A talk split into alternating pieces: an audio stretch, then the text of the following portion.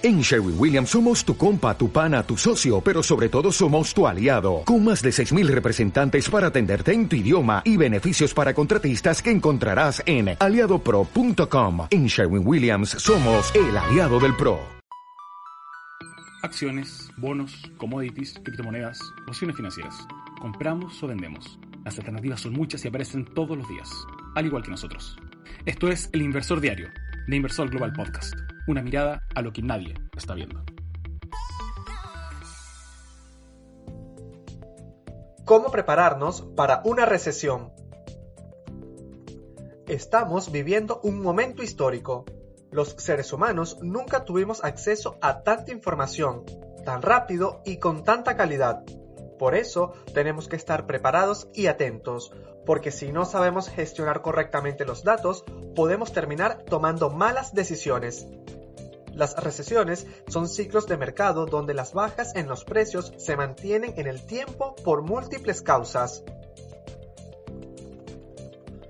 Muchos inversores se desprenden de sus acciones porque esperan que las empresas ganen menos por sus ventas porque aumentan los costos, porque la demanda se reduce. Y los momentos en que la inflación crece son particularmente duros, ya que la pérdida del poder de compra de los consumidores solo echará más nafta al fuego. Pero si la recesión aún no llega, ¿por qué bajan los precios de las acciones? Cuando un marinero ve acercarse una tormenta, baja sus velas para atravesar mejor el temporal y va preparando el barco para cuando llegue. En el mercado ocurre lo mismo. Los inversores que ven llegar la recesión se deshacen de sus activos o rotan su cartera para cubrirse ante los efectos de esta etapa del ciclo económico. Las empresas con grandes perspectivas, pero aún sin ganancias, ya no aparecen tan atractivas como lo eran en un ciclo de crecimiento y auge. En la versión escrita de esta columna encontrarás una imagen en donde te comparto el sentimiento de optimismo que tiene el mercado respecto al crecimiento mundial. Podrás ver claramente, indicado por la línea azul, que estamos con el menor nivel de optimismo, al menos de los últimos 30 años nos enfrentamos a una tormenta como nunca vimos en este siglo, o tal vez el exceso de información hace que los novatos vivan la crisis sin saber gestionar sus emociones y creyendo que acabará el mundo. Los grandes gestores de fondo tienen estrategias para estos casos, y muchas veces, debido a sus estrictas normas, no pueden actuar con tanta libertad como los inversores individuales. Sin embargo, su experiencia nos va a servir para entender qué podemos hacer nosotros, los pequeños inversores, que buscamos superar este momento. Primero, mantener el plan. Sin importar si somos inversores conservadores, arriesgados, expertos o novatos, apegarse al plan de inversión nos será de suma utilidad y si no tenemos uno, debemos realizarlo. Sugiero escribirlo para plasmarlo con claridad y recordarlo en momentos oportunos.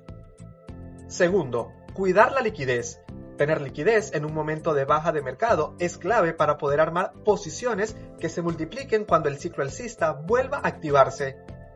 Tercero, paciencia. Armar posiciones mes a mes nos permite no quedarnos sin liquidez e ir acomodando nuestra cartera a medida que seguimos separando nuestros ahorros. Cuarto, entender el proceso. Podremos seguir viendo que el mercado baja, pero debemos tener claro qué estamos haciendo y en qué estamos invirtiendo. Quinto, comprar buenos negocios. Empresas globalizadas, con negocios que generan ganancias en la actualidad y con baja deuda, serán las que debemos mirar. Los negocios prometedores pueden quedar en el camino y si no somos inversores arriesgados, no queremos esta situación. Sexto, ser más conservadores. La posibilidad de sumar en nuestra cartera bonos en lugar de acciones para poder obtener una renta fija es una idea que nos permitirá evitar la ansiedad e incertidumbre que a veces sentimos ante estas bajas sostenidas del mercado. A John Bogle, uno de los gestores de fondos más conocidos del mundo, le preguntaron en una entrevista este año ¿Qué recomendación le daría a los jóvenes inversores ante este escenario? Y su respuesta fue contundente.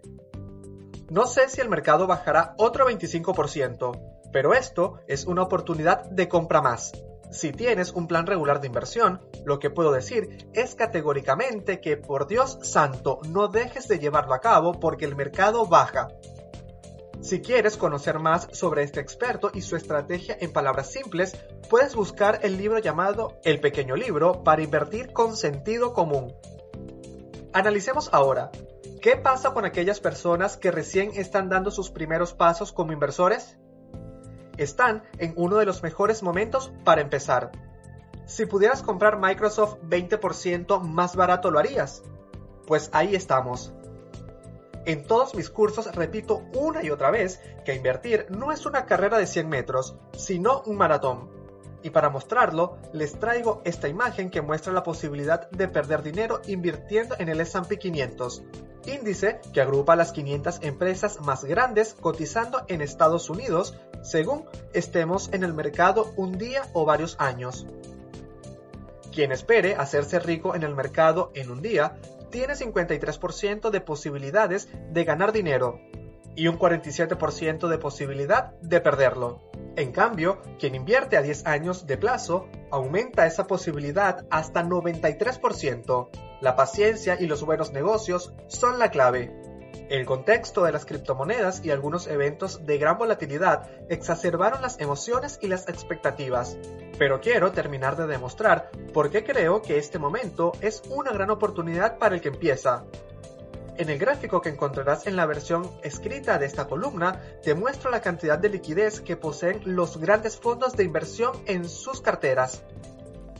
Desde el atentado del 11 de septiembre de 2001 a las Torres Gemelas en Estados Unidos, los grandes fondos nunca han tenido tanta liquidez disponible como ahora. Entonces, te dejo una pregunta para que seas tú quien elija qué hacer y cómo cuidar tu dinero, en base a su propio criterio. ¿Qué crees que pasará con las acciones cuando los fondos salgan de compras? Buenas inversiones. Cuida tu dinero. Gastón Lentini. Esto fue El Inversor Diario de Inversor Global Podcast. Puedes escucharnos de lunes a viernes en Spotify o Apple Podcast. Buenas inversiones.